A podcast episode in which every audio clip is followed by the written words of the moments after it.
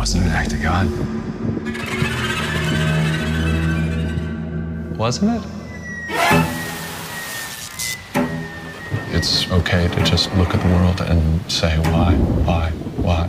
I don't understand. Why, why, why, why. Bom dia, boa tarde, boa noite, seja lá a hora que você estiver ouvindo isso. Esse é o podcast 4x4. Tô aqui hoje com a Carla e com a Gil. Oi, gente. Oi, gente. E hoje nós vamos falar da minissérie Midnight Mass ou Missa da Meia-Noite.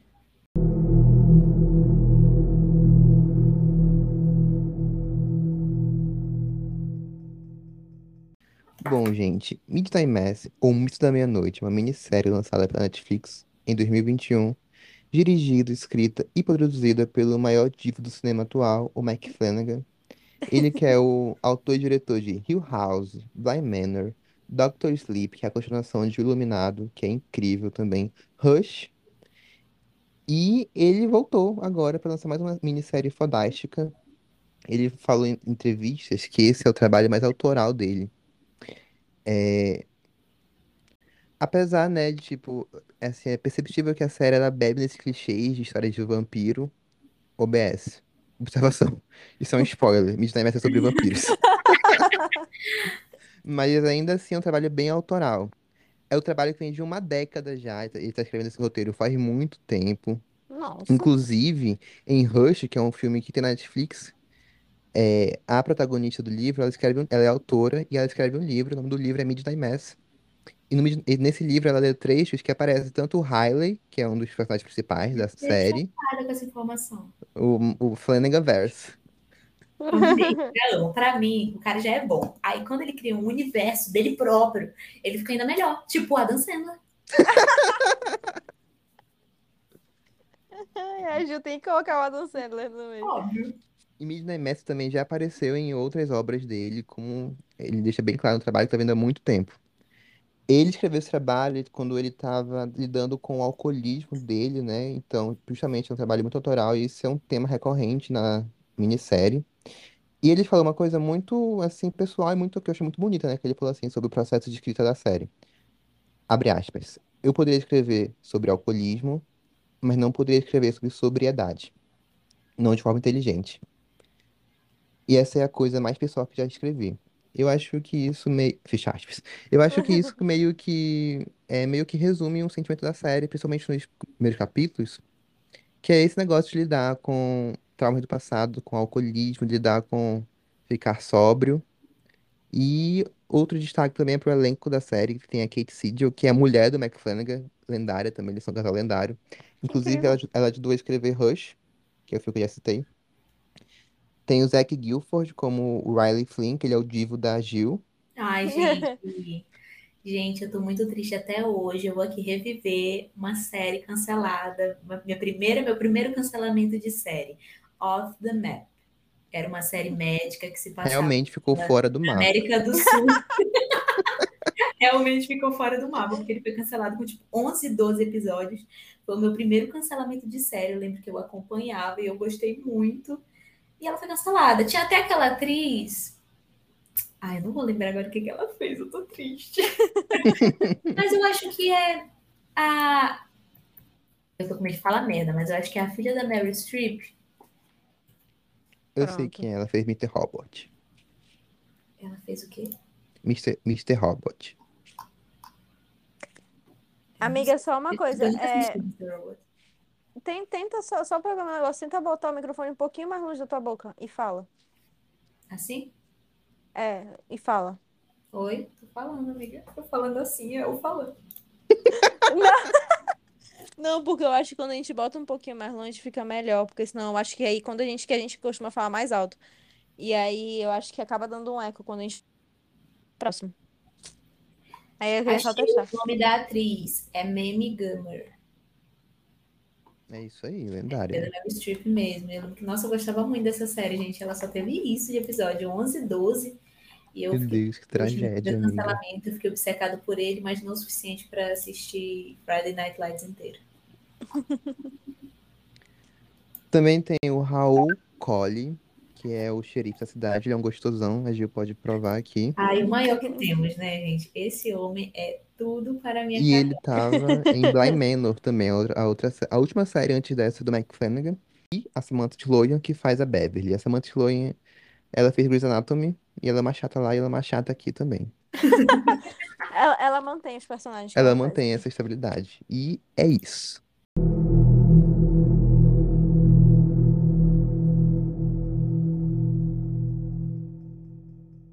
Então, gente, hoje estamos na mesma dinâmica de Maligno. É, Se eu você tô, eu tô não aqui pelo ouviu, carisma de novo. Isso mesmo, se você não ouviu, vai ouvir Maligno pra descobrir a dinâmica. Mas a Carla tá aqui pra dar apoio moral, pra dar o carisma, pra dar um brilho, porque ela não assistiu Midnight Mass. Eu tô aqui pra minha presença, pra minha presença ilustre. Quem ouviu É de isso. Maligno sabe que a Carla tem medo de tudo que Exatamente. envolve humor, então Então, E é realmente. Então é isso. E aí, Gil, o que você achou de Missa da Meia-Noite? Ah, eu gostei muito, assim, né? Eu achei assim, o primeiro episódio um pouco. Não foi o primeiro episódio que ele me pegou assim de primeira. Eu Ih, gostei da Eu ambientação, gostei, eu tá, lembro. tá Eu gostei muito da ambientação do primeiro. E eu achei assim um, um bom primeiro episódio, assim, no geral. Não foi tanto que eu continuei. Acho que quando o primeiro episódio é ruim, geralmente adeus pra É. cima. Mas o primeiro episódio, ele, ele, assim, ele tem aquela vibe do Mike Flanagan que eu acho que é o Sim. que puxa no primeiro episódio. Eu acho que é o que te segura ali naquele momento do primeiro, porque no primeiro tu ainda não conheceu muito, tu ainda não sabe que rumo vai tomar a história. Agora, no segundo, pra mim, é quando ele pega no tranco já. O segundo, terceiro, quarto, pra mim vai crescendo ali, né? Sim. Cara, eu lembro que o primeiro episódio eu fiquei frustrado com ele, sabia? Porque. Acho que eu até falei isso pra ti, que tipo, eu assisti, e ele é muito parecido com os, os primeiros. Com Hill House e Blind Manor, né? Ele é muito parecido assim, a, a forma que é filmado, os fantasmas que aparecem no episódio. Eu fiquei tipo, meu Deus, o Mike Flanagan vai, vai me decepcionar. Chegou esse dia. Porque eu pensei, não, não é possível que ele vai reutilizar elementos aqui de novo. E fiquei muito frustrado. Fiquei tipo, nossa, tô muito triste. Mas depois não, depois ele fica. Achou que era isso, né? Na verdade é outra coisa. Aí ele foi quando ele me pegou. Que eu achei muito legal essa, esse twist Eu que ele dá na série. legal, tu falou agora isso de que é o trabalho mais autoral dele e tal, e eu acho isso muito legal. Acho que isso dá um- uma coisa a mais pra, pra série, né? Assim, eu não amei a série, eu não, ela não foi tipo assim, mudou minha vida, não é não Hill House. Hill House, não é Hill House, né?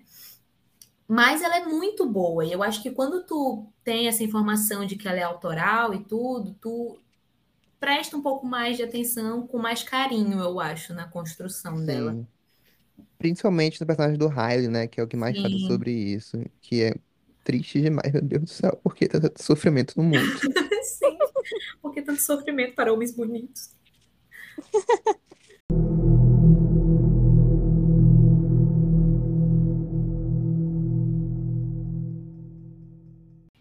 Gente, então vamos, vamos fazer valer aqui minha presença? Pelo menos eu falar cinco frases. É, seguindo no- o, o que a gente fez em Maligno, fiquei muito curiosa para saber sobre o que, que é a série. Eu mais ou menos vi sobre o que, que era. Eu vi que não é algo que envolve alguma coisa sobrenatural, tipo assim, espíritos, negócio do demônio e tudo mais. Que é uma coisa que até me dá um pouco de vontade de futuramente. Talvez eu assistir quando meu sono estiver regulado. Mas sobre o que, que é. O que, que acontece na série? Que, É, tem uma que crescente nem o Léo estava falando, é, quando eu assisti, logo que eu terminei, eu vou ser bem sincera. Eu assisti correndo porque eu queria assistir outras coisas. Não, eu tava assim, ai, eu tenho que logo terminar de ver Midnight Mass porque eu quero ver Succession. Só que aí, depois que eu terminei, aí eu fui, terminei Succession. E aí eu, tipo assim, comecei, né, pro podcast a pensar um pouco mais sobre Midnight Mass e eu sinto que ela cresceu pra mim, sabe? Nesse Ela tempo de reflexão que eu tive com ela. Porque eu gostei bastante dela. Eu acho que eu reassistiria ela. Com mais atenção, um pouco assim, um pouco mais dedicada. Muito bom. A Gil assistiu na Velocidade 2 Netflix, a série, não quero falar.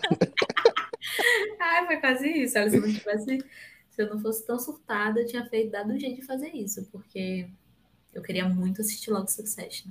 Só que aí depois, né, eu terminei, terminei Succession, e aí eu comecei a pensar sobre Midnight Mass pro podcast, e eu, tipo, realmente, eu...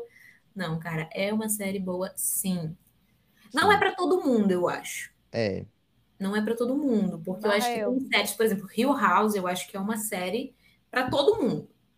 Porque ela, sei lá, ela tem um- umas questões ali dela Mais de universais, eu acredito. É, assim. Mas muito familiar.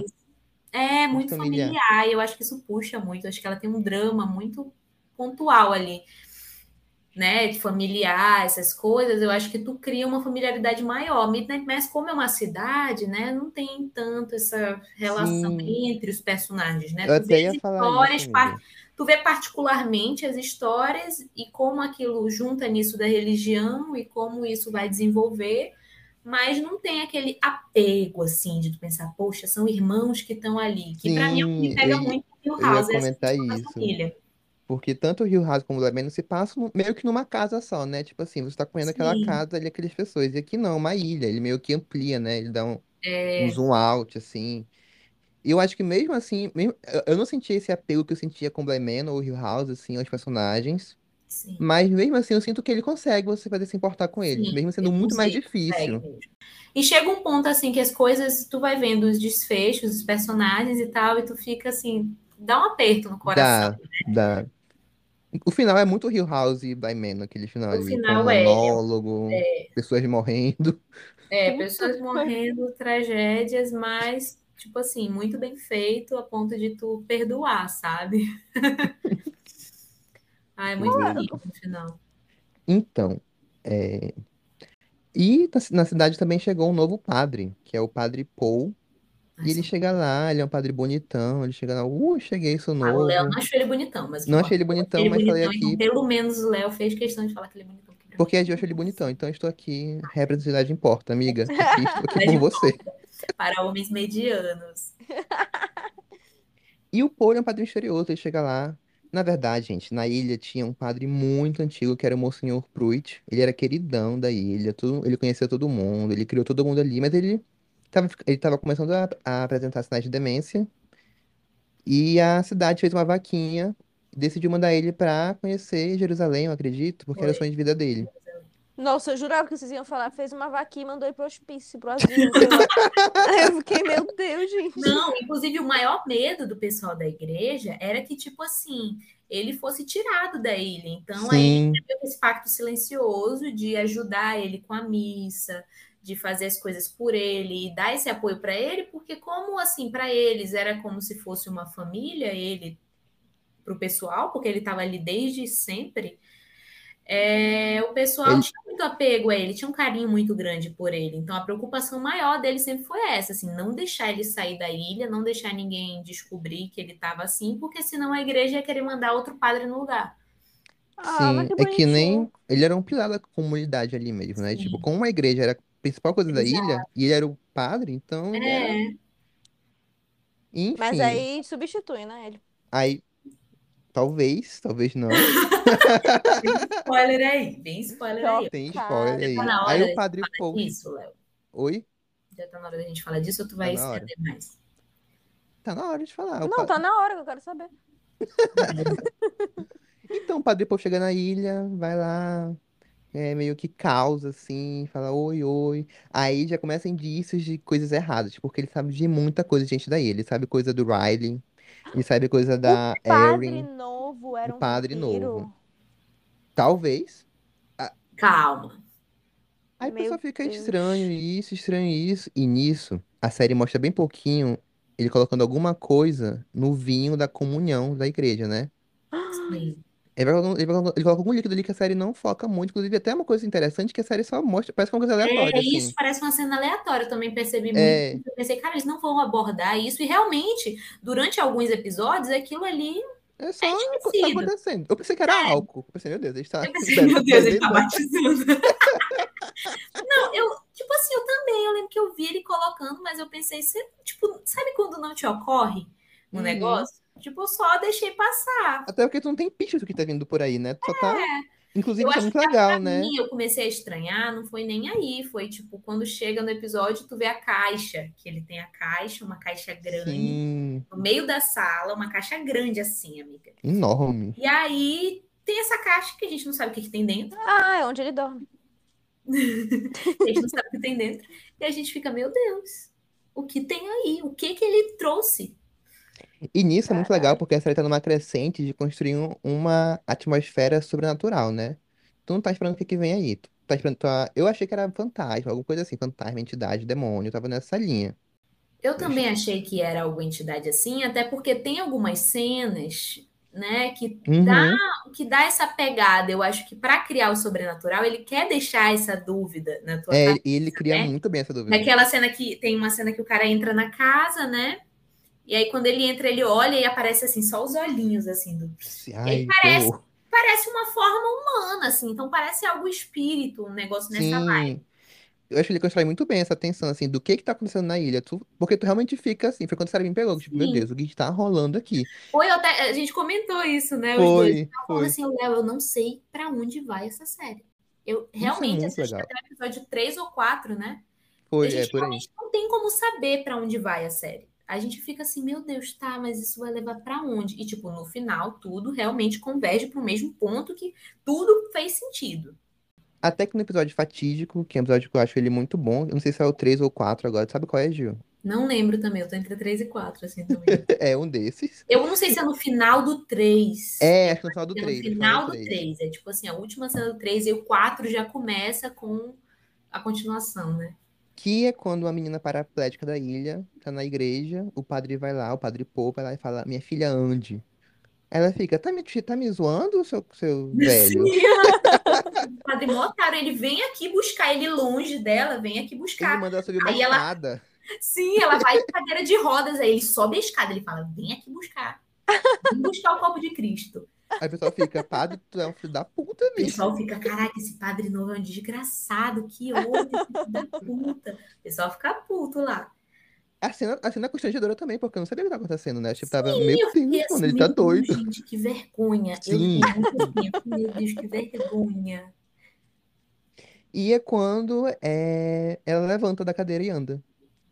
Mas ela levanta assim, putaça, tipo, ai, vou mostrar pra esse filho da puta que eu Não, ela levanta na graça de Deus. Aparentemente, ela tenta e ela consegue. É, ela vai de boas, assim, ela não tá E ela percebe que consegue e vai.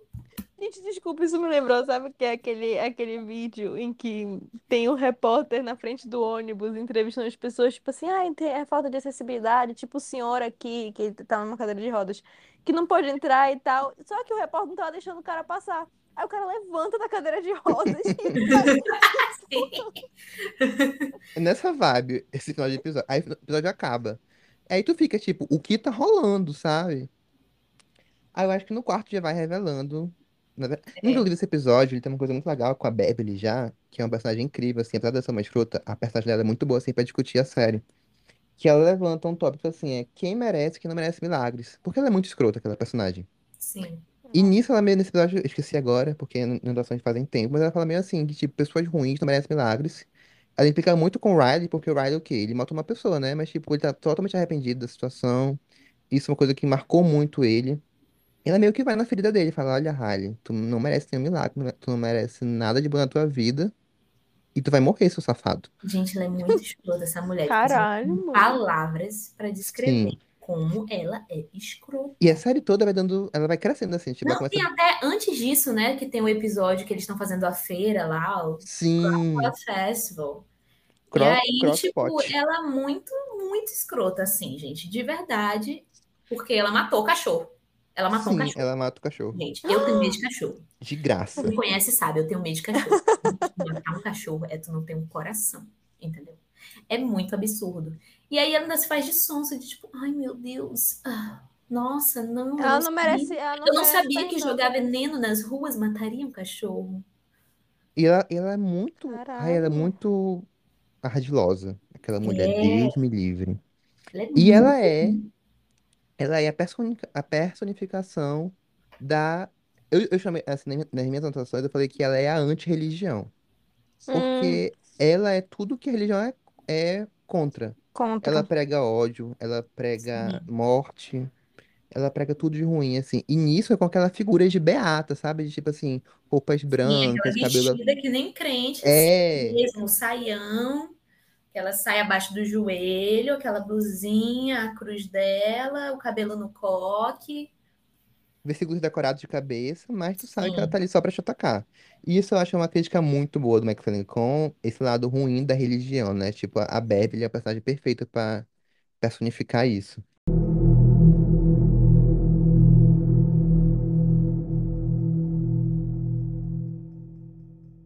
Enfim, voltando ao plot da série. No final do episódio 4, descobrimos que, na verdade, o, o, o Padre Paul, na verdade, é o Monsenhor Pruitt. Ou seja, ele rejuvenesceu na viagem a Jerusalém. Ele foi pra lá com 90 anos e voltou pra ilha com uns 30, né? 35. Gente, gente, eu pensei em muita coisa. Eu não consigo pensar em. Eu pensei que o homem foi assassinado. Eu pensei que esse cara era um vampiro. pensei também, quando eu tava assistindo, eu pensei tudo, me- assim, eu não vou dizer que eu pensei tudo menos isso, porque assim, ela te dá indícios, né, de tipo, Sim, ele conhece as pessoas, ele sabe os problemas pessoais, ele fala, tipo, o Riley, ai, porque o Monsenhor falava muito, só que assim, ele fala de uma forma que parece que ele conhece o cara meio século. e Mas causa um assim, pra mim, estranhamento, né, na cidade isso. surpresa mesmo assim, tipo, eu nunca ia imaginar que ele, sei lá, rejuvenesceu, sabe? Não sei, eu não parei muito pra pensar nessa questão. E ele vai que- contando a história muito aos poucos também, né? Tipo, E o jeito que ele conta a história também é muito estranho, né? Porque Sim, como tu pensa que ele é outra personagem, ele não é o Monsenhor Pruitt, tu fica, como que ele sabe disso? Eu tava Pois assim, é. né, nessa hora. eu pensei nisso, sabia, Léo? Eu pensei assim, tipo, cara, ele tem essa história que ele tá contando, que é do Monsenhor Pruitt, porque ele sabe o que aconteceu com o Monsenhor Pruitt, mas eu não. Tipo assim, em nenhum momento eu pensei, ah, ele tá contando a história porque aconteceu com ele. E essa história, que é o quê? Ele tava em Jerusalém lá, se perdeu, e achou um vampirão numa, numa gruta lá. E O é isso. Temer. Sacanagem, não pode fazer essa piada. Ele acha um vampirão lá, o vampirão morde ele, ele fica, uou. Quando o vampiro morde ele, ele vê assim uma luz sobre a cabeça do, do, do vampiro. E aí ele, oh meu Deus, é um anjo. Ah. Ele vê assim, sabe, tipo uma aura, tipo quando tu olha para uma luz de poste, assim, que tu vê aquela luz ao Sim, redor. sim, sim. Quando o vampiro, ele vê o vampiro, ele vê isso ao redor da cabeça. Aí ele imagina que é, né, aquela auréola. Então ele olha para aquilo ali e pensa, meu Deus, é um anjo. E aí quando o, o bicho ataca ele e ele, né, rejuvenesce, depois ele acorda rejuvenescido e tudo mais, ele fica, meu Deus, é um anjo do Senhor que me enviou para Continua sendo padre. É, isso aí fica aí. Monsenhor Pruitt eu acho ele um personagem dúbio, assim, eu fiquei com minhas dúvidas quanto a ele. em relação a quê? Cara, porque assim, né, eu percebi assim que, tipo, ele sempre foi um pilar da comunidade, né, religioso, mas eu tive a impressão de que ele era um cara, assim, peraí, deixa eu ver as anotações aqui. Eu sempre achei o Mocinho Pruitt um personagem dúbio, assim, né, por quê?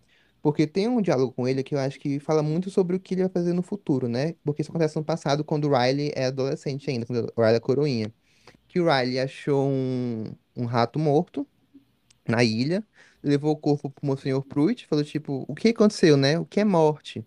Aí o Monsenhor Pruitt meio que não explica o que é morte, né? Ignora esse assunto e fala, me dá essa caixa aqui, alguma coisa, alguma coisa nessas linhas. Aí espera três dias. Três dias depois, o Monsenhor Pruitt aparece com a mesma caixa e com o rato vivo e fala pro Riley que o rato tá vivo, né? Tipo, olha, o rato ressuscitou, igual Jesus. Eu acho que nisso me marcou muito porque me lembrou que o Monsenhor Pruitt não sabe lidar com morte, nem com poder. E isso é uma Nossa. coisa que a série fala muito, assim, né? Não assim, explicitamente, mas como tu entende o personagem, vai vendo isso. Que ele não, sabe, ele não sabe lidar com o poder que ele ganhou, né? Que ele vira um vampirão.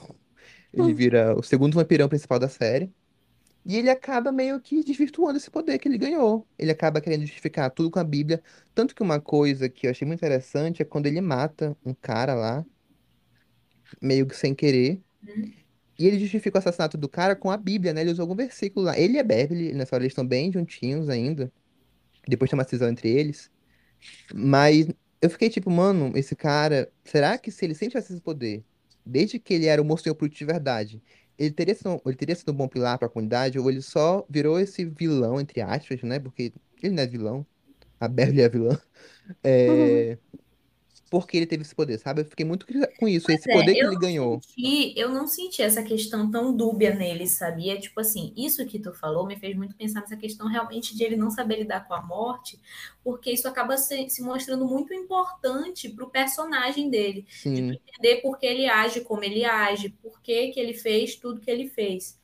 E nessa questão que tu falou até, né, de que ele tá lá com a Be- Beverly, ele justifica a questão da morte do cara, eu sempre senti que isso tinha mais a ver com a influência da Beverly Hum, dele próprio. Verdade, verdade. isso, porque ela que tá o tempo todo ali jogando versículos para explicar as coisas, eu sinto que tinha muito a ver, porque quando acontece essa cena que o cara morre, ele fica muito em choque, o padre.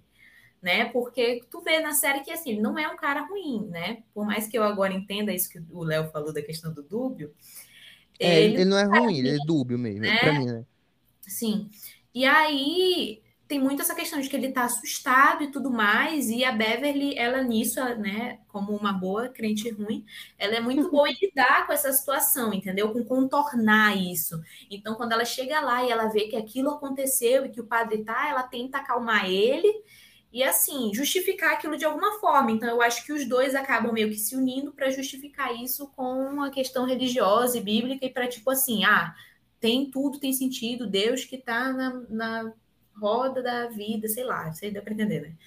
Inclusive, Gil, essa cena é muito interessante porque justamente quando a Beverly começa a se mostrar a víbora que ela sempre foi, Sim, né? exatamente. Que é, acho que é a cena que tem uma mudança, né? Que ela percebe, nossa, tenho um poder, finalmente, eu posso fazer o que eu Pois é, quero. exatamente, era isso que eu queria falar. É aí que ela começa a ter poder, porque aí ela já tem essas informações, é quando ela começa assim, ela começa a ter o mesmo nível de conhecimento dessas questões que o padre, né?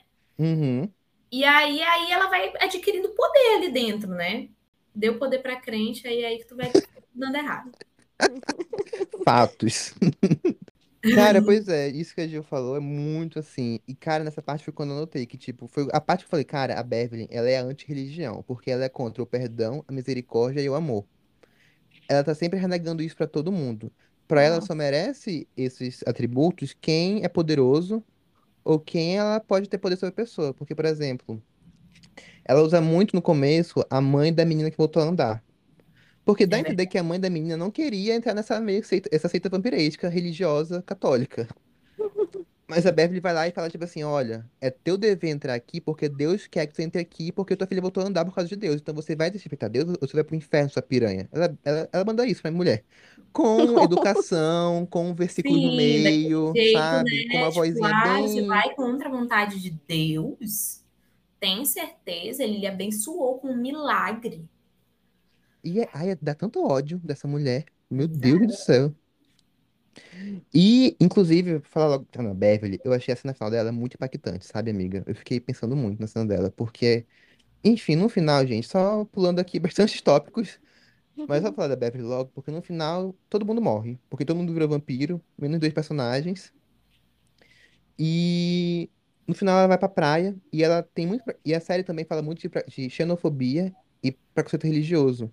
Porque o xerife Hassan, ele é muçulmano e ele, e ele segue o Corão. E a É Beverly tem um problema seríssimo com isso, assim. Tem até uma cena muito interessante na igreja, né, Gil? Tu lembra? Na igreja, não, na escola? Na escola, a maior cena essa daí pra mim. Ai, Gil, conta aí, por favor. É uma cena em que eles estão lá e, pelo que eu, eu, eu, assim, eu juro, gente, eu tava assistindo a série meio de canto de olho. Então, se eu falar alguma coisa errada, me corrijam. Não, mas essa cena eu parei pra prestar atenção, né? Que há uma reunião com pais ali na escola, né? Que o que está em questão é a questão da distribuição de Bíblias para os alunos, né? Para todos os alunos da escola. O que tecnicamente não deveria acontecer, porque, né? Cada um escola é laica. na sua casa, né? Do jeito que quiser e é laico e ela que aguente. E aí há todo o embate dela com o xerife, porque o, fi, o xerife ele até comenta, né, que assim ele não tem nada contra o filho dele aprender sobre a Bíblia, ele inclusive ensina o filho dele sobre a Bíblia, mas ele ensina do modo dele, segundo a religião dele, né, com os princípios Uhum. dele. E há toda a cena do embate nesse momento dos pais, porque a Beverly quer porque quer que seja do jeito dela, e quer porque quer odiar a religião dos outros e impor a dela a qualquer custo. Sim. E como a gente tá fa- sempre falando isso, né? Ela usa sempre da artimanha de falar baixinho, com Sim, educação, assim, bem assim, tipo, bem Já peguei passivo-agressivo. ódio. bem passivo-agressiva. E essa cena dá um ódio no coração de quem assiste, porque, meu Deus do céu, a Beverly vira a situação pra ela de uma maneira incrível. Mas enfim, eu só falei isso pra contextualizar a cena final, né? Porque na cena final, ela vai, ela vai na praia pra morrer, porque não tem mais, é, não tem mais escapatório, o sol tá nascendo os vampiros não têm onde ficar pra se esconder do sol. E ela vê o, ela vê o xerife, o filho dele, adorando Alá na praia, né? Fazendo as orações diárias deles. E eu senti muito uma inveja dela, porque eu percebi, caraca, a Bev sentiu nessa hora que ela nunca vai, ela nunca vai ter esse, esse tipo de fé real que o xerife e o filho dele tinham. É uma cena muito impactante, muito forte, que a atriz tá muito. Ela passa essa, essa sensação com os olhos dela, assim. Ela olha pro, pro xerife adorando Alá. E quando vira pra ela, tá tipo, mano, tô É, fudida. porque a impressão que dá é que assim, né, ela tá ali, ela sabe que são os últimos minutos de vida dela e ela percebe que ela nunca experienciou a religião dela, Sim. levou que eles experienciam a deles, entendeu? Porque ela sempre foi ruim, ela sempre pregou tudo que era ruim, tudo que é mal. E aí ela vê ali naquele momento que eles, nos últimos minutos deles, estão adorando Allah e estão fazendo conforme eles creem, conforme a religião deles prega e que eles viveram seguindo esses princípios, né? Eles também são transformados em vampiros? Sim. Mas contra a vontade deles ou... Aí, amiga, aí a gente bora voltar. É, bora voltar. Bora voltar para essa parte. Então, por que que todo mundo virou vampiro? A Bev. Motivo final, Bev. Por que, que todo mundo virou vampiro? Porque, né, o plano deles era exatamente criar essa seita onde todos seriam vampiros e tal. Então, o que o padre colocava ali dentro do, do vinho, Do vinho. Vinho de comunhão. que, que todo mundo, né, bebia na hora da comunhão, era, era o sangue. Era o sangue do vampirão Era o principal. sangue do vampiro lá principal que fez ele. E o que que acontece, né? No final da série, né? Tu não entende a, a ciência disso até chegar até isso. Eu achei muito legal a série explicar, mas tu entende a ciência que eles estão tentando, né? A pseudociência, né? Que eles estão tentando te colocar para te explicar. Ó, é por isso que tu entende que no sangue desse vampiro tem compostos que explica, por exemplo, por que que eles queimam quando tu coloca no sol, né? De que, enfim, ele explica lá de uma forma bem por alto. E tu entende que essas células, esses negócios que tem no sangue dele, além de ter isso de que ele queima no sol, ele também rejuvenesce as células, né? Ele repara, ele reconstrói as células, ele explica isso de uma forma muito legal, eu acho, na série. Uhum. Certo. E aí, por exemplo, isso justifica também por que, que a menina voltou a andar. Porque Sim. tudo ali, depois que ele passou a colocar isso no vinho e todos passaram a tomar, a menina começou a melhorar, entendeu? Aquilo reparou as células que ela tinha, aquelas células ali repararam, né? O que quer que ela tivesse ali, que era uma condição incurável que deixava ela- paraplégica. Isso acontece, né, com todo mundo que tem tá em alguma condição debilitante e toma o, e passa a comungar ali na, na igreja, né? Mas Às esses vezes- vampiros, eles são tipo aqueles que têm presa, bebem sangue, esses negócios tudo? Sim, Sim. Ah, Também clássicos. sim. são Legal, bem legal. clássicos. E é, A única é- é- diferença mesmo é que eles têm asas, né? Que não é clássico. Nossa, eles têm asas? Eles têm asas grandes Nossa, legal.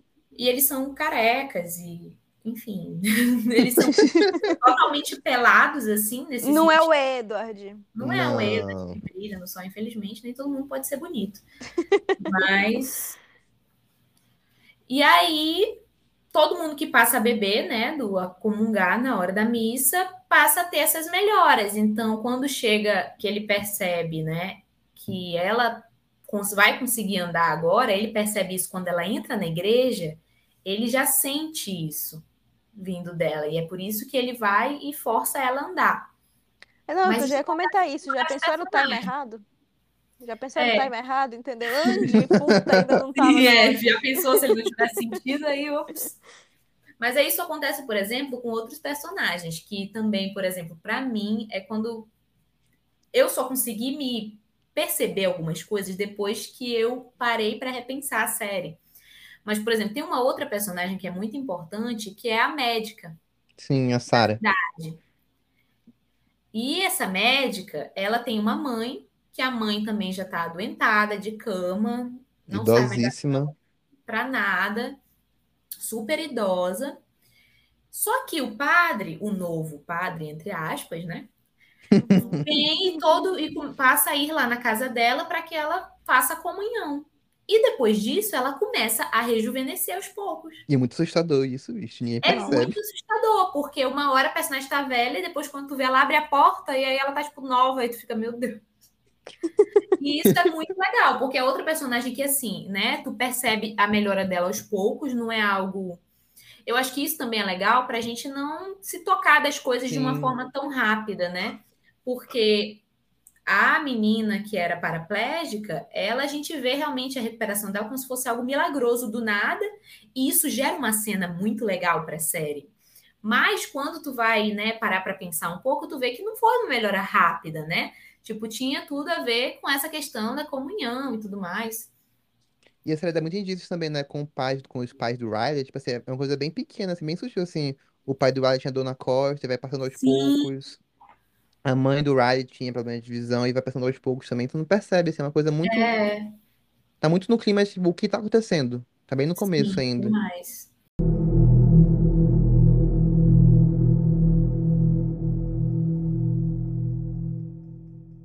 Sim, aí o que que acontece? Na fatídica cena, no último episódio, é, tá todo mundo reunido na igreja, e aí, tipo assim, tá na hora, como se fosse assim, a hora do apocalipse, né? É na hora em que as coisas vão acontecer. Tem a reunião lá na igreja, o vampirão se mostra lá, Todo mundo pensa que é um anjo.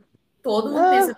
Não, assim, porque isso eu também acho legal, porque eles usam muito da Bíblia para justificar algumas coisas, né? Sim, sim, Ao longo da demais, série, eles sempre comentam isso de tipo, ah, ele é um anjo. Até Na parece que é o Bíblia mundo comenta. real, né? Nem lembra a realidade aqui do Brasil agora. Jamais. Bíblia, ele, ele comenta muito que na Bíblia, as pessoas também, da primeira vez que viram um anjo, que é um ser angelical, as pessoas se assustavam, né? Era algo que assustava as pessoas e que elas tinham medo e tudo mais, né? E ele usa muito disso para justificar aquela figura bizarra que está sendo apresentada como um anjo para eles, né? Sim. E aí é na hora que eles estão lá, eles explicam, olha, porque, né, eles usando, né, tipo, ah, é tudo o propósito de Deus. A gente já estava transformando vocês aos poucos, e não falo com essa palavra, né? Mas, tipo assim, a gente já estava transformando vocês aos poucos, e agora eles saem e distribuem copo de gole de sangue para todo mundo, e agora vocês vão virar, e aí a gente vai virar um veneno, ser né? vai ser, é como se assim, se a gente fosse depois disso, a gente vai se elevar, né? No, numa questão espiritual, a gente vai se elevar, a gente vai estar ao nível de Mas Deus. uma Cara, pergunta, uma pergunta. Esse vampirão aí, ele não fala nada, ele não. não, acho que ele nem precisa. A presença dele é tão impactante, assim, cena só com o físico dele, que ele calado. Então, tipo assim, ninguém sabe o objetivo desse bicho. Lá. Não, mas não é uma coisa que é necessária também, assim. Tipo, ele tá lá vivendo, ele é o vampirão. Caralho. É, ele tá lá vivendo, transformando pessoas. É Esse é o objetivo dele. É. Esse é o objetivo dele. O que faz muito sentido, né? Talvez o objetivo dele seja realmente ir transformando o máximo de pessoas que, que ele puder. É, até porque É. eu acho que um dos temas da série é, é justamente tratar assim, pelo amor de Deus, não me interprete, não me interpretem a mal, ouvinte, mas tipo, tratar a religião, a má religião, como um vírus, né? Porque todo mundo ali só tá, só tá tomando ser vampiro e matar pessoas pela religião, por Deus. Então eu acho que isso é um comentário, assim, tipo, é um vírus. Até onde o fanatismo pode É até onde o levar, fanatismo vai te né? levar, até vai te Sim. transformar no vampiro e vai matar pessoas em, em, cima da religião, sabe? Ah, eles isso. matam, eles realmente matam as pessoas é, para poder se alimentar delas. Sim, Porque até nisso, né, eu acho que é importante a questão do papel da Beverly em como isso se desenrola. Porque o que acontece? Quando chega nessa cena que eles oferecem para as pessoas assim, tomem isso para vocês virarem, né, esse ser, se elevarem, né, virarem seres angelicais, várias pessoas bebem, mas várias pessoas ficam na dúvida se vão Uhum. beber ou não, né? Sim. E aí, quando acontece isso, de, a cena é que quando acontece isso, de eles beberem esse último, que é o para eles realmente acontecer a transformação, eles passam mal, eles morrem, né? E aí depois eles voltam. E aí, Ah, quando eles voltam, eles já voltam, né, realmente enxergando o mundo dessa forma diferente, né? De ver esses halos, muito né? bonito. Esses, é, de ver tudo brilhando de uma forma diferente. Ai, gente, mas Amanhecer Parte sede 2 faz isso também. e começam a sentir a sede de sangue, né? Ai, desculpa, eu lembrei muito de- da, da cena de Amanhecer Parte 2, quando a Bella se transforma em vampiro. E ela- aí ela começa a ver tudo, tá ligado? Tipo, em HD. Pois é, aí eles acordam com sede de sangue, e isso tudo porque, né? Isso tudo ainda vai causar um negócio de que é porque a Beverly, o princípio dela, de quando foi para criar isso, de transformar as pessoas, ela diz que não é para você transformar todo mundo. Se eles quisessem, eles podiam transformar todo mundo, né? Hum, Só que assim, eles usam disso da religião para assim, olha, quem tá aqui na igreja merece ser transformado e merece sobreviver e merece ser elevado, mas quem não tá, quem não frequenta a igreja, quem não vem, não merece salvação. Nossa, É mas isso. basicamente isso. Então, quando acontece isso de que se transforma, né, várias pessoas ali dentro da igreja, elas começam a ter a sede por sangue, além de elas começarem a atacar as próprias pessoas que estão ali dentro da igreja e não se transformaram, depois elas saem e vão atacar o resto da cidade. E o que Nossa. acontece é que algumas delas, a maioria delas, realmente mata os que que estão lá, que estavam fora da igreja, matam eles, porque suga tudo de sangue, mas algumas são transformadas. E aí, essas que são transformadas, por exemplo, acontece que é, resulta numa cena muito legal, que é legal é, é um pouco exagerado, mas é interessante, que é um cara que ele foi transformado, né? O, o- um dos vampiros lá da igreja atacou ele, ele não estava na igreja, ele foi transformado e depois ele matou a família dele inteira por causa da Sim. sede de sangue. E aí ele chega lá e fica, meu Deus, por que eu fiz isso? Por que eu fiz isso com a minha família? E aí a Beverly fala, tipo assim, olha, por isso que eu avisei pra vocês não transformarem quem não merece. Uma coisa assim, não transformarem quem não é pra sair transformando todo mundo, porque nem todo mundo merece salvação. Você, por exemplo, não vai pra igreja sempre direito. Então, você tipo assim, a morrer. sina agora é você você vai ter que conviver com o fato de ter matado toda a sua família por causa que foi por isso que todo mundo morreu, entendeu? Nossa, gente, que ódio. É bizarro, essa mulher é louca, louca, louca. Na verdade, eu acho muito interessante essa forma que vocês estão contando que é representado, porque é incrível e é triste o fato de que tem muitas pessoas religiosas, e aí a gente vai levar pelo lado de, de crente, porque eu acho que também é, é o que a gente mais vê aqui no Brasil, né? Sim. Mas é né, que você olha e existem pessoas que pensam que elas são o próprio Deus daquela religião. Sim. Então, eu me apoderei do que é do certo e o que é errado, e eu sou o próprio porta-voz do Deus que eu acredito, sabe? Sim. A série é muito sobre isso, muito sobre. Assim, só pode virar vampirão quem a Beverly deixa, entendeu? E a Beverly só. Sim. só, só a Beverly, pra Beverly, só quem é justo é essas pessoas. É o que tu disse, amiga, exatamente o que tu disse. Ela se apropria dessa. Eu sou a bondade em pessoa, sou a justiça em pessoa, e agora eu vou escolher quem merece ser salvo, quem merece ir pro inferno. E ela faz muito isso ao longo da série, com vários personagens. E eu acho até interessante que é um. É triste, né? Porque.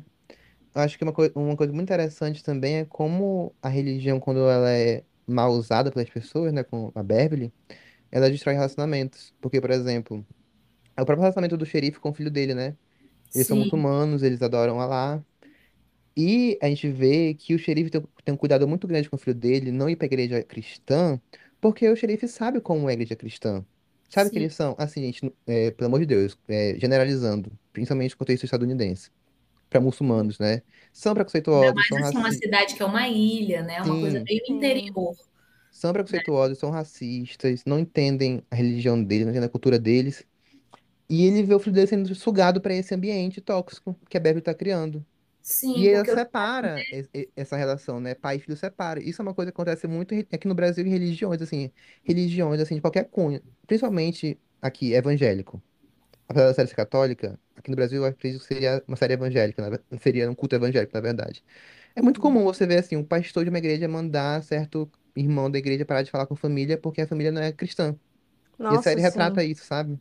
Acho, é muito triste, mas muito interessante.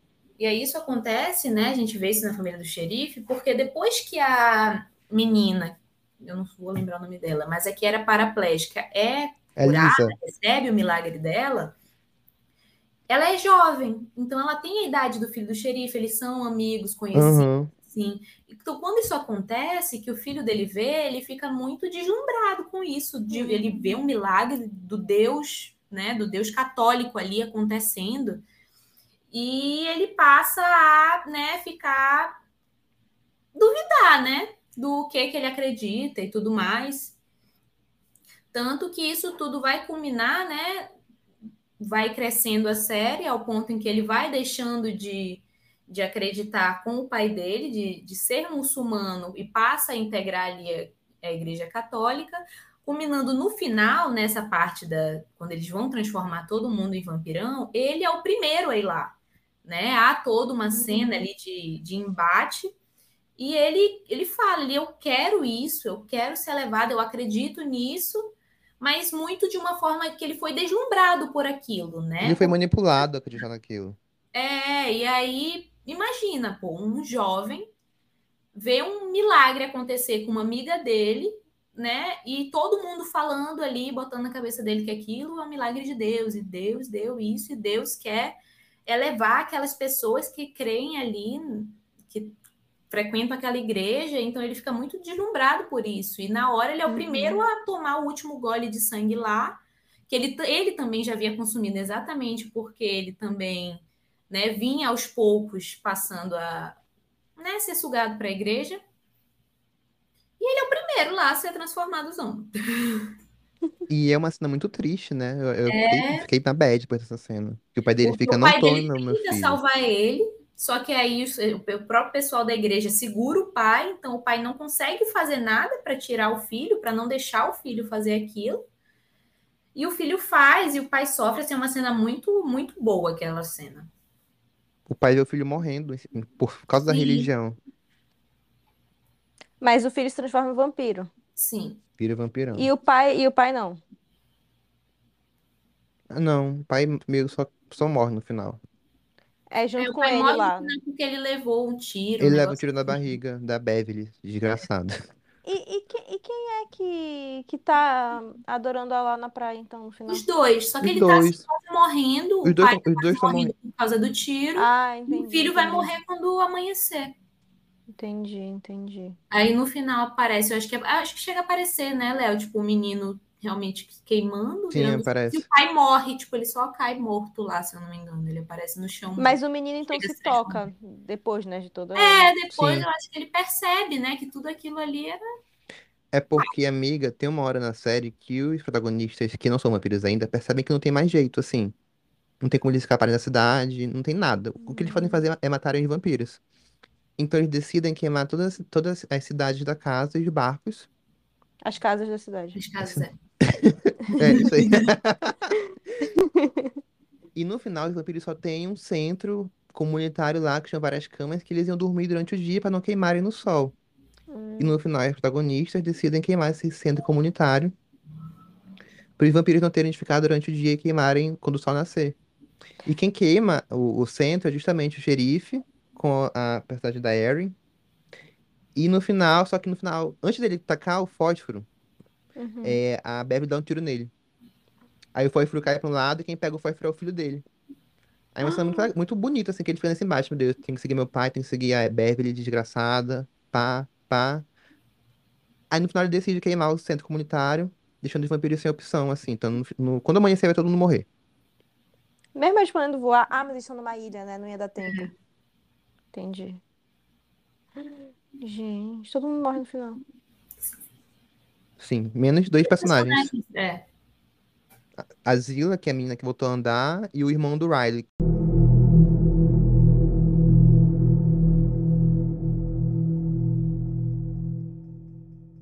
Ai, gente, inclusive a gente nem falou do suicídio do Riley aqui ainda. Personagem. Surprise! Surprise, ele se mata. Uh. Porque... Contextualizar um pouco, né, do que que acontece, né? Quando o padre novo tá lá tentando, assim, fazer amizade com o Riley, ele cria lá, né, porque o Riley, ele foi liberado, mas ele ainda tem que frequentar o Alcoólicos Anônimos, né? Uhum. uhum. Então ele tem que ir para essa reunião semanal que não tem na ilha. Aí o padre consegue fazer lá, ter a reunião poder ser na ilha e constar isso para a justiça, né? Uhum. E eles passam a fazer, como só tem o Riley ali, né, inicialmente com esse problema, ele faz a reunião só ele e o Riley. que são conversas muito bacanas, são cenas muito legais essas dele com o. Riley. Eles conversam, né? É quando tem esses momentos mais reflexivos, né, da série. E numa dessas, o Riley chega lá e é atacado Pelo vampirão. pelo vampirão. E aí tem que transformar ele, né? Porque o padre tinha pego por ele, não ia deixar ele morrer, então ele é transformado, né? Contra a vontade dele. Gente, tá Só que tadinho. o Riley acaba não. O Riley ele não tinha essa, essa. Ele tinha perdido a fé dele, né? Com tudo o que Aconteceu. aconteceu, né? Dele ter matado a menina, né? Bêbado e tudo mais. Ele tinha perdido a fé dele. E muito da conversa dele com o padre era sobre isso, né? Uhum. O padre tentando trazer isso de volta e ele desacreditando daquilo. Então, quando ele é transformado, ele acaba tendo uma visão muito cética disso. Ele não adere à visão religiosa e de elevação Uhum. e de perdão até que o padre tenta utilizar para justificar o que aconteceu com ele. Ele não lida bem com isso. E aí, E aí ele negócio- se mata. E aí, é, é- é interessante porque antes ou depois disso, ele tem uma, uma conversa com a Erin sobre o que acontece depois da morte. E é uma cena muito bonita, assim, o diálogo deles é muito bonito, assim. Tu lembra dessa cena? lembro. Eu lembro que eu chorei nessa cena, fiquei muito marcado, assim. Mas E foi é nessa cena que eu mesmo. percebi, e foi nessa cena que eu percebi que o Riley ia se matar. Eu não sei, eu tive essa impressão. Com o que ele falou, eu fiquei, meu Deus, o final dele não vai ser feliz. É, eu também justamente, imaginei. Eu não imaginei assim, ah, se matar, mas eu imaginei que ele realmente não fosse ter. Não fosse. redenção. É, não fosse ser algo. Que ia ser algo mais. Porque assim, redenção, de certa forma, eu acho que ele teve. Ah, é, é verdade, é verdade, é verdade. Ele tem uma redenção. Só que eu acho que nesse ponto dessa conversa com ele, tu percebe que. Pela não- visão mesmo que ele tem dessa questão toda de morte, que ele não vai seguir ali na linha que a gente esperaria que ele teria que seguir para continuar vivo ali, né? Então a gente percebe que ele vai ter um fim trágico. Eu acho que isso realmente dá para perceber muito com essa conversa. É interessante perceber que o Riley, ele não vira o fodão da história, né? Ele tinha, ele tá nessa construção pra, tipo, no final ele ser o herói da história. Sim. Mas no final, não. No final, ele percebe que aquilo não é pra ele. E que ele não, ele, ele já não tinha muito ímpeto de, de viver, né? A gente percebe isso ao longo das- conversas dele. E quando acontece isso com ele, eu acho que é um baque tão grande que ele fala, mano, não consigo mais viver desse jeito. E ele se mata, né? Ele leva a Erin pra ver o pôr do sol e lá ele conta a história pra ela, tanto é por isso que a Erin, que a gente não falou muito dela aqui, mas ela é muito legal também, meio que começa a rebelião contra os vampirões da cidade. Mas o Riley, agora eu parei pra pensar, o Riley é um personagem muito interessante, assim, ele vai quebrando várias expectativas dos... Nossa expectativa, né, de telespectadores. Ele não segue essa cartilha de herói, assim, que ele tinha tudo pra ser. Eu esperava também, porque no começo ele é muito um ponto central ali da história, né? Uhum. Então, quando tu chega e tu vê que na metade da série ele realmente ele morre, a gente fica meio sem rumo, eu acho, Sim. né? Eu lembro nesse ponto da série, eu lembro que eu fiquei meio sem rumo, eu fiquei, meu Deus, eu não acredito que fizeram isso, porque ele era o personagem que eu mais gostava ali de acompanhar. Então, quando isso acontece, eu fico, eu fiquei muito perdida. Muito perdida. Ah, ele morre na metade da série? Sim.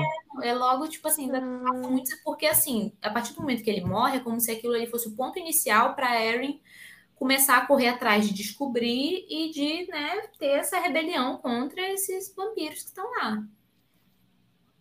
Entendi. Ai, Gil, inclusive, eu acho muito boa a atuação da Kate Siegel mesmo como Erin, né? Porque a Kate Siegel, ela fez Hill House, ela é uma fodona lá, né? Tipo, a Theodora, ela fez Bly Manor, que ela é a vilã da história. E aqui ela faz uma personagem muito vulnerável, né? Assim, a Erin, ela é Sim. muito, ela é muito diferente do que ela tá apresentando ontem. Eu achei isso Sim, muito nossa, legal. sensacional. Eu não tava esperando isso dela. Eu não sabia que ela era capaz disso, entendeu? Eu fiquei, nossa, ela deve ser mais Sim, nesse nossa, eu fiquei muito estereótipo. nisso, realmente, eu percebi muito isso também, da atuação dela, assim, Sim, do achei de muito algo boa. diferente nela, né? Eu pensei assim, caraca, eu tive esse momento de percepção, que legal, não, não lembrava, mas agora que tu comentou, realmente. E é muito legal porque a personagem dela também, apesar da gente ter comentado muito sobre ela, é muito importante na história, Muito. porque ela que, a partir da morte do Riley, vai começar, tipo, ir atrás disso, né? E fazer alguma coisa e se movimentar né? Que ela conversa com a médica, né? Sim. Ela conversa com a médica e a médica também já percebe que tem algo estranho e a médica, a gente descobre, ela já está estudando ali, ela já vinha tirando amostras de sangue, ela já estava notando que tinha algo bizarro acontecendo. Então, quando as duas se juntam, é quando elas pensam assim, não, pô, então é quando elas tipo assim, elas começam a encaixar as peças do quebra-cabeça e fazer algo, né, em relação àquilo. E é muito triste, né, a jornada da, da Erin até esse momento. Nossa, meu Deus, vou chorar grávida, agora. Começa a série grávida, né? Ela começa a série grávida e certo momento ela vai fazer o exame e o bebê sumiu. É chocante essa cena. É como se ela por nunca ca... tivesse grávida. Por causa do, do veneno? Do... Por causa do sangue do vampiro. Como o sangue do vampiro, ele é como se fosse é, a própria médica explica, né, que o feto é como se fosse um ser Intruso. parasita, entre aspas, uhum. ali dentro do corpo de outra pessoa. Então, quando o sangue, quando ela comungava e aquele sangue do vampiro entrava nela, passou a tratar o bebê como um corpo estranho e sumiu com aquilo. E é muito triste, meu Deus do céu. É muito triste, porque ela fica tida como doida também, né? Sim. De, ah, nossa, esse bebê não. Ela chega aí no, no continente, né? Que eles chamam, né? Pra ir numa médica para ver isso, né? Porque a própria médica da cidade já tinha dito que não estava entendendo o que estava acontecendo e ela foi encaminhada para outra médica e a outra médica fala que, segundo os exames de sangue dela, não era um exame de sangue de uma mulher que perdeu o bebê. Era o exame de sangue de uma mulher que nunca esteve grávida. Como se ela tivesse tido uma gravidez psicológica. É, como se fosse algo do tipo. Só que ela sabia que não, ela já tinha visto o bebê, o bebê crescer, a própria médica da ilha tinha visto também. E quando chega nesse ponto, né, que é quando ela descobre o que aconteceu com o Riley, ele morre e ela vai ter esse momento, né, de conversar com a médica, que ela realmente cai a ficha dela. Nossa, é muito triste essa cena. Quando cai a ficha dela de que foi isso que ela, que ela não estava doida, né? Que uhum. realmente ela pergunta, ela que pergunta para a médica, na verdade, ela, o que aconteceria então, teoricamente, se essa substância que você está me falando, que ela regenera e ela recupera e tudo mais, entrasse no corpo de uma mulher grávida?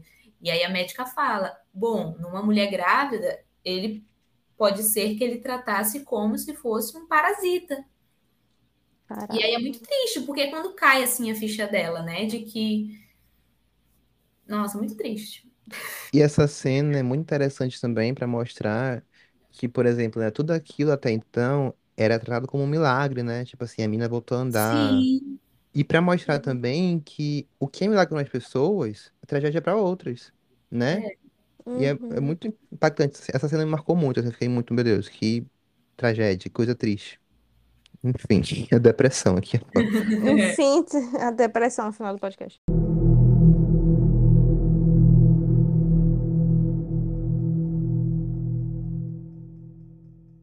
A jornada do padre. Eu vou voltar para o padre, porque eu gosto muito do personagem do padre, não só porque eu achei ele gato. Mas porque eu acho um personagem muito interessante, assim, ao longo da série, né? Porque ele é muito central ali, né? Uhum. Tanto ele quanto o Riley. Depois, principalmente, acho que depois que o Riley morre, né? Eu acho que como a gente divide esse... O que a gente imaginaria que seria a jornada do Riley de ir contra ali o pessoal que acaba sendo a jornada da Erin, da médica e de outros personagens. Em contrapartida, ali a gente tem o padre que tá meio que. O padre, ele... gente, ele parece para mim, não sei se teve essa expressão, mas parece que ele tá mais perdido do que qualquer coisa. É, o eu padre, impressão. É, assim, agora que tu falou, eu, agora que tu falou, realmente tive essa impressão mesmo. Ele era muito manipulado mesmo, né, pela Beverly, né? Tudo acabava que, como ela tinha muito essa visão de tudo usar a religião para justificar as maldades que ela fazia, ou tudo de ruim que ela queria que acontecesse, ou que, enfim, ele era muito manipulado por isso, né? E eu acho que depois a gente acaba percebendo que ele realmente é, é uma característica, eu percebi, pelo menos, do personagem, essa questão de a fraqueza para algumas coisas. Sim. Era muito uma característica. Ele é um personagem que ele é tido como isso, né? Por exemplo, chega no final, a gente vai começando a conhecer mais sobre ele, né? Afinal, ele é esse padre que sempre esteve ali na ilha e viveu ali. Em certo momento, inclusive no começo, logo nos primeiros episódios, acho que o não sei se é o Riley que comenta, mas ele comenta de tipo assim, ó, falavam que o padre, eu acho que ele fala isso antes dele saber que os, o padre é a mesma pessoa, né? Que ele comenta que ah, porque falavam que o Monsenhor Pruitt, ele não era tão santinho assim, algo assim. Ele questiona, né, o caráter e a integridade, né? Ele faz um comentáriozinho assim, questionando a integridade do Monsenhor Pruitt. Sim, eu lembro. E no final, a gente acaba percebendo que isso não é um comentário jogado no ar. Isso Sim. tem algum fundo de verdade, porque a gente descobre que a mulher, que é a mãe da médica lá, que foi rejuvenescendo conforme ela fazia comunhão em casa com o padre, na verdade, ela tinha um caso com o padre, Hum. né? E que a médica era filha dele, Ah, né? E que ele, eles foram apaixonados a vida inteira, mas ele não podia fazer nada, né? Ele era o padre, ele tinha ali um posto que ele tinha que manter ali na cidade, né? Afinal, ele era uma, pessoa muito admirada, né? As pessoas gostavam muito dele. É muito, eu acho muito triste assim esse plot do padre, sabe? Sim, amiga. eu fiquei muito mal, assim, acho que foi o plot que mais me deixou mal, assim, o desfecho e tudo, sabe? Porque conforme vai chegando no final, tu percebe que ele e a mulher realmente eles se amavam muito, sabe? putz. Eles tinham esse carinho muito grande um pelo outro, mas, sabe, ele. Eu acho que faz parte disso, sabe? Da personalidade dele, entendeu? De tipo. Ah, ele era padre, mas aí ele acabou tendo esse caso com ela, mas ele não teve. Tipo assim, não querendo julgar as decisões que as pessoas tomam na vida, tá, gente? Longe de. Longe. teve, do mesmo jeito que ele não teve é, A coragem? a coragem de enfrentar a Beverly ao longo desse processo dele de vampirão, eh, foi a mesma falta de coragem que ele teve, por exemplo, para tomar alguma atitude em relação a essa mulher que ele amava e a filha que ele teve com ela, sabe? É, amiga, para, é muito triste isso, agora eu tô pensando. Ai, eu muito Ai, triste. gente, porque eu vou tava dormir, eu vou dormir muito deprimida. eles, Léo. Eu vou, eu vou dormir deprimida com esse episódio. Eu tava muito triste porque eu tava chipando muito ele, sabe? Eu, é, eu achei. Isso eu achei a atuação do, a- o- do ator. a Atuação do ator. O ator que faz o padre sensacional. Porque ele realmente, assim, foi um- eu me conectei com o personagem dele, sabe? E eu senti realmente pena dele. A gente via que ele tinha muitos arrependimentos de vida. E eu acho que isso era uma das questões que fazia ele temer tanto a morte, né? E é aí que a gente vai vendo quais as motivações dele para querer criar aquela seita de vampirões que vão viver pela eternidade, entendeu? E a gente percebe que isso está muito ligado ao amor dele pela por essa mulher, né? Ai, amiga, Porque-. Tipo assim, Aí eu vou entrar numa fase deprimida e vocês vão ter que aceitar. Não parou, parou, por favor, meu Deus Não. céu. Eu não tinha pensado nisso Então, antes, eu falar ao agora. amor dele por essa mulher. Isso é o que motiva ele a realmente voltar para a cidade e fazer ela comungar, né? O que vai fazer ela rejuvenescer e retomar as- a, a mentalidade dela, do mesmo jeito que ele, que também já estava perdendo, né? Já estava muito, muito idoso, não estava mais conseguindo se distinguir das coisas, estava doente. Do mesmo jeito que ele se recupera, ele quer recuperar ela para que eles possam ter esse tempo juntos, né? Eles não tiveram isso nunca na vida. será que também, pelo que vocês contam da personalidade dele, né, de que ele é uma pessoa que acaba indo pelo pe- indo com a corrente e não consegue se Sim. posicionar exatamente, tipo assim, se apaixonou pela mulher, deixar de ser padre, apesar das consequências que isso podia trazer, ele sendo visto na comunidade, tudo mais. Não será que também o fato dele querer viver além de querer viver para sempre, no caso, além dessa questão de estar com a mulher que ele ama, mas esse medo da morte pode ser o medo do julgamento pós-morte, né? De tudo que É, ele pode fez. ser, eu É, acho que pode ter sim. muito a ver, mas eu acho que eles abordam mais essa questão de realmente que ele queria viver ali, sabe, com ela enquanto desce. Eu acho muito bonito isso, sabe? Porque no final tem a cena, a filha não sabia, né? Que era filha dele, pelo menos foi a impressão que eu tive, que ela não É. sabia que ela era filha dele. E aí chega uma cena em que ele fala: Olha, eu e a sua mãe você é minha filha, eu tenho muito orgulho de você, ele fala para ela. É o momento em que ele já caiu em si, né, de que aquilo tudo que ele estava construindo ali era errado, mas eu sinto que exatamente porque, além da Beverly ser totalmente manipuladora, e ele ter essa fraqueza de ele ser mais facilmente manipulável, ele era muito iludido por essa questão de ele poder viver para sempre com essa mulher. Então tem essa cena em que ele já caiu em si de que isso não é o correto a se fazer, e ele fala que ele vai tacar fogo lá na igreja para a filha dele fugir.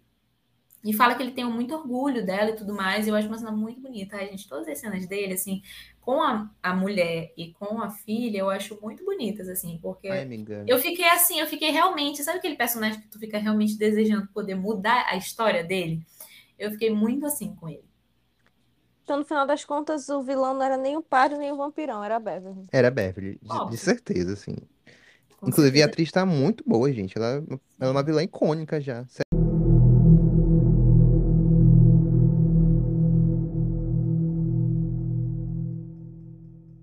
É engraçado, engraçado não, é impactante no final. A cena final da, da série é a menina falando que não consigo sentir minhas pernas, né? Só que ela fala isso com meio que um alívio, assim, né? E é foda mostrar que, tipo, era muito. Ela tava muito feliz de ter, de ter voltado a andar, mas ela tá mais feliz ainda de ter saído dessa maldição, que era esse vampiri... esse- essa seita vam- vampir... vampiresca, sabe? É muito, muito foda, assim. É de, tipo assim, a realização dela de tipo, nossa, realmente a gente conseguiu, a gente conseguiu destruir isso, Sim. isso acabou. Ai. Eu tô voltando ao Mesmo que que. preço. a- a- É, mas eu acho que era tipo assim, eu estou voltando ao, ao, A como ao- deveria era. ser. É, ao É. como deveria ser, sabe? Inclusive, só agora que essa cena bateu em mim, porque quando a, cena, a série acabou com essa cena, né?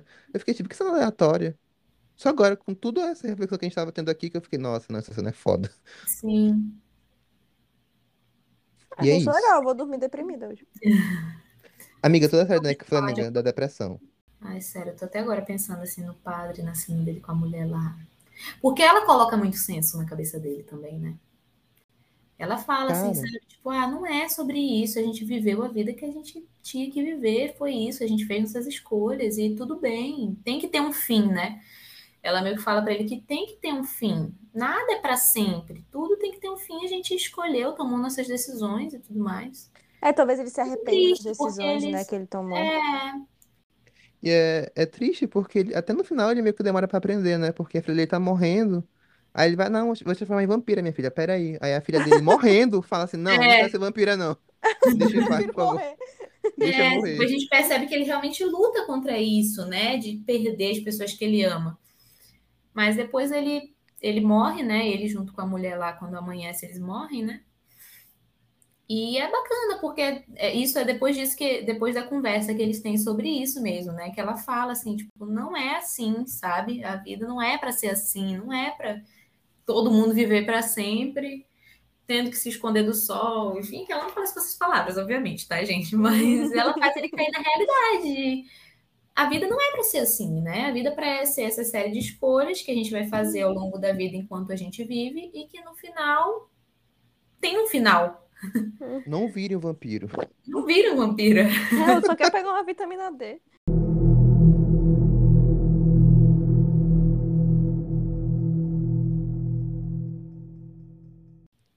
Então, gente, esse foi o nosso podcast sobre Missa da Meia-Noite ou Midnight Mass. Série incrível, não perca.